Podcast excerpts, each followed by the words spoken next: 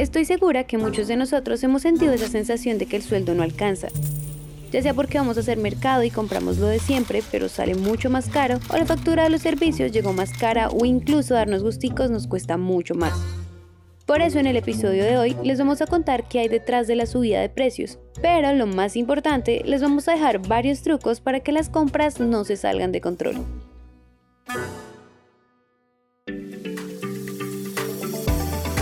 Esto es Economía de a pie, un podcast de Bancolombia.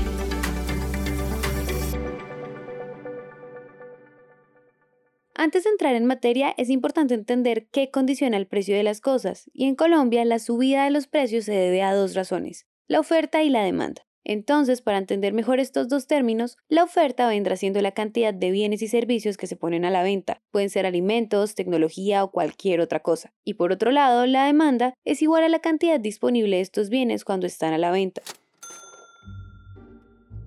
Por eso es que muchos de nosotros tenemos esa sensación de que hay poco surtido y que los precios están por las nubes.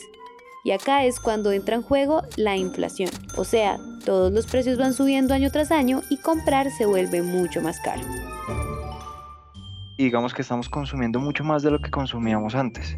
Eso está presionando los precios porque la demanda está muy fuerte. Por dar un ejemplo, yo soy eh, un comerciante y tengo cinco manzanas y hay 10 personas dispuestas a comprar manzanas, entonces a cada una le vendo una y digamos que ahí no hay mucha pelea. Pero si son 20 de las personas dispuestas a comprar las mismas 10 manzanas, empiezan a pelear entre ellos y a ofrecerme más precio, más precio, más precio y sube el precio de esa manzana. Más o menos así a nivel país, a nivel economía, es, es un poco lo que sucedió unos choques de, de, costos, pero también un tema de una demanda muy fuerte y personas ávidas de comprar carro, televisor, conciertos, partidos de fútbol, todo lo que fuera, y eso ha, llevado a que los precios suban tanto. Y así como lo decía Santiago Espitia, especialista de análisis macro en Bancolombia, tanta demanda ha hecho que los precios suban y suban, hasta sentir que comprar un nuevo celular o hasta el mercado sea muy difícil. Además, esta sensación ha sido mucho más fuerte después de la pandemia, porque como duramos encerrados tanto tiempo, al salir empezamos a comprar como locos e hicimos que todo subiera, haciendo que tres sectores en específico se pusieran más costosos de lo normal. El primero vienen siendo los alimentos.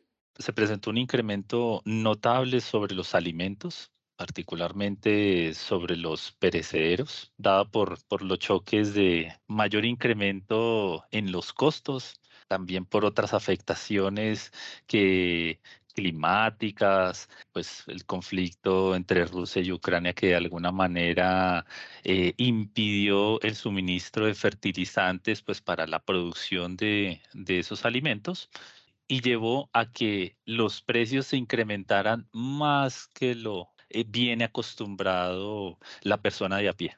Eso que decía Arturo Yesid González, gerente de analítica de Bancolombia, lo vamos a demostrar con un ejemplo desmenuzando un plato, el ajiaco. Según el diario La República, la racacha en 2022 costaba 2.940 pesos y ahorita cuesta 3.300, o sea, aumentó un 9,8%. Ingredientes como la mazorca, que costaba 1.650 pesos en 2022, cuesta ahora 1.725 pesos, o sea, aumentó 4,5%. Pero sobre todo la papa, que pasó de 1.104 pesos a 1.543 pesos, subió casi un 39,7%. Y el más caro sería la cebolla, pasando de 2.521 pesos a 3.919 pesos, subiendo el 55,4%.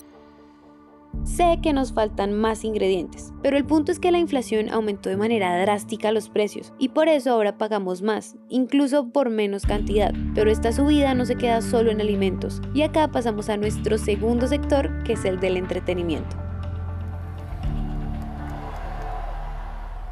Se han incrementado debido a que la gente está demandando más por ese tipo de, servicios y pues ante una, una demanda mucho más robusta frente a una oferta que de alguna manera no responde a, a, esa misma velocidad, lleva a que se estén incrementando los precios en esos sectores en particular. Por eso, ir al concierto de Carol G o cualquier tipo de comida en un restaurante puede ser más caro de lo que creíamos. Y ya por último existen los llamados sectores regulados, que son esos servicios que nos dan las empresas privadas y ellos deciden cómo se manejan los precios. Para darles un ejemplo, el Transmilenio en Bogotá, que pasó de 2.700 en 2022 a 2.950 pesos en 2023. Próximas paradas Avenida Primero de Mayo y Contrisur Destino 2 Portal 20 de Julio. Pero ahora la pregunta que todos tenemos es, ¿cómo hacemos para reducir nuestros gastos? Y acá existen diferentes trucos. Y el primero de ellos es empezar haciendo un presupuesto, pero sobre todo es rastrear cómo nos estamos gastando nuestra plata. Para tener como ese control de los gastos, para poder tomar decisiones sabias al respecto, sí o sí eso implica unos costos, no en términos eh, de plata, sino en términos de tiempo, de cada día que, me estoy comprando, que me estoy dejando de comprar, mientras más detallado sea ese rastreo, o sea, mientras más claro tenga yo, eh, en, en ciertos días me compré tales cosas y costaron tanto, más claro para mí y más fácil va a ser poner bajo control mis gastos. Una cosa que yo procuro hacer y que a mí me ha servido mucho es que hay que priorizar eh, los tipos de gastos, en, tipos de gastos que son obligatorios, dígase impuestos, en gastos que son necesarios, la comida, que el mercado, eh, o cosas que uno quiere. Y, y, que en ese orden de ideas, cuando uno construye ese presupuesto, tenga uno claro qué es necesario, qué es obligatorio y qué es lo que uno quiere y ponga primero lo obligatorio, de segundo lo necesario y lo que uno quiere, pues uno tiene que entender que debe estar en la capacidad de sacrificarlo si quiere poner sus finanzas eh, personales como en control. Ya cuando tenemos control sobre nuestros gastos, cosas como hacer mercado se vuelven más sencillas. Pero también es muy importante ver una cosita que muchos de nosotros pasamos por alto al momento de comprar en supermercados. Por regulación en los supermercados hay, una, hay un numerito en cada precio que está en el estante que se llama PUM, que es precio por unidad de medida, en donde básicamente tú tienes dos productos, eh, marca X, marca Y, que vale, digamos que dos litros de, de, aceite, marca X y marca Y. Y lo importante ahí no es ver el precio como tal del producto, sino ver un numerito que se encuentra al lado de esas tres siglas, en donde te está diciendo el valor por unidad de medida, si es un líquido por mililitro, si es por peso, pues por gramo. Y ahí es básicamente eh, algo que desde la legislación le, le, impuso a los supermercados que reportaran esos precios para que el consumidor pudiera seleccionar y determinar de manera más clara cuál es el producto más económico. Todos los supermercados por regulación, a excepción de las plazas de mercado, deben reportar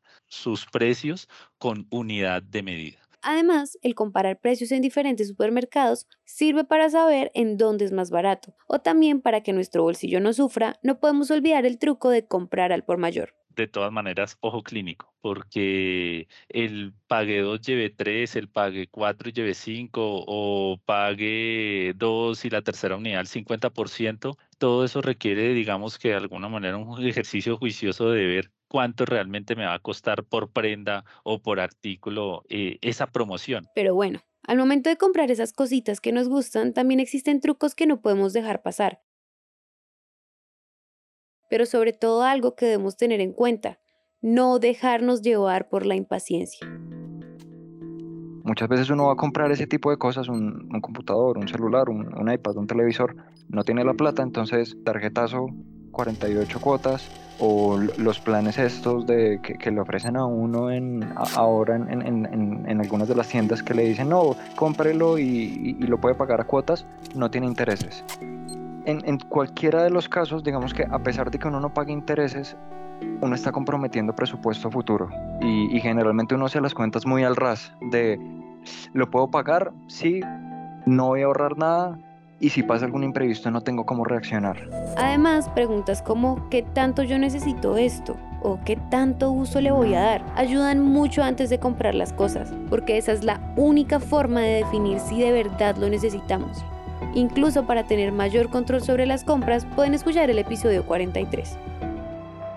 El punto acá es que todo esto viene asociado a una situación que en economía se conoce como inconsistencia dinámica. Y en palabras sencillas, esto significa que algo que considerábamos bueno para nosotros, como ahorrar para nuestros planes de largo plazo, se enfrenta en el día a día a muchas situaciones. Y la consecuencia obvia es que nos gastamos la plata y terminamos alejándonos de la meta principal. Lo que significa en un ejemplo muy sencillo es que hay un momento en el que uno está emociones estables, eh, todo bien, uno feliz, pensando en su futuro, entonces me siento, hago mi presupuesto, busco y comparo en dónde voy a comprar, tengo todo controlado, pero llega un momento en el que estoy con mis amigos y me dicen unas polas o qué, y yo no tengo presupuesto, pero digo, ay, pero la estamos pasando chévere, eh, bueno, vamos, vamos, no importa, y después miro cómo arreglo el presupuesto. Entonces, en ese momento yo tomé una decisión que si yo pudiera todo el tiempo tener ese pensamiento de largo plazo, de golpe hubiera dicho, no me alcanza el presupuesto. Y ya para terminar, nuestro último consejo consiste en usar la calculadora de nuestro celular, que puede sonar algo súper sencillo, pero que normalmente ninguno de nosotros tenemos en cuenta.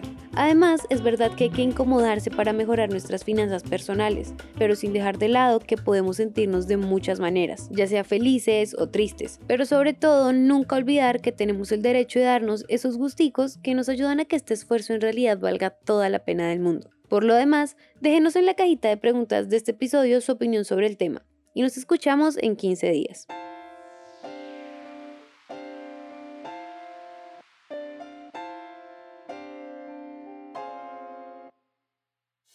Este episodio fue escrito por Juan Almanza, editado por Araceli López, musicalizado por Alejandro Rincón. La curaduría del contenido fue hecha por el equipo de Content Marketing de Bancolombia y narrado por mí, Valentina Barbosa. No olvides escribirnos a través de nuestras redes sociales de Bancolombia. Encuéntranos en Instagram, Facebook, X y LinkedIn como arroba Bancolombia y en TikTok como arroba bancolombia.oficial.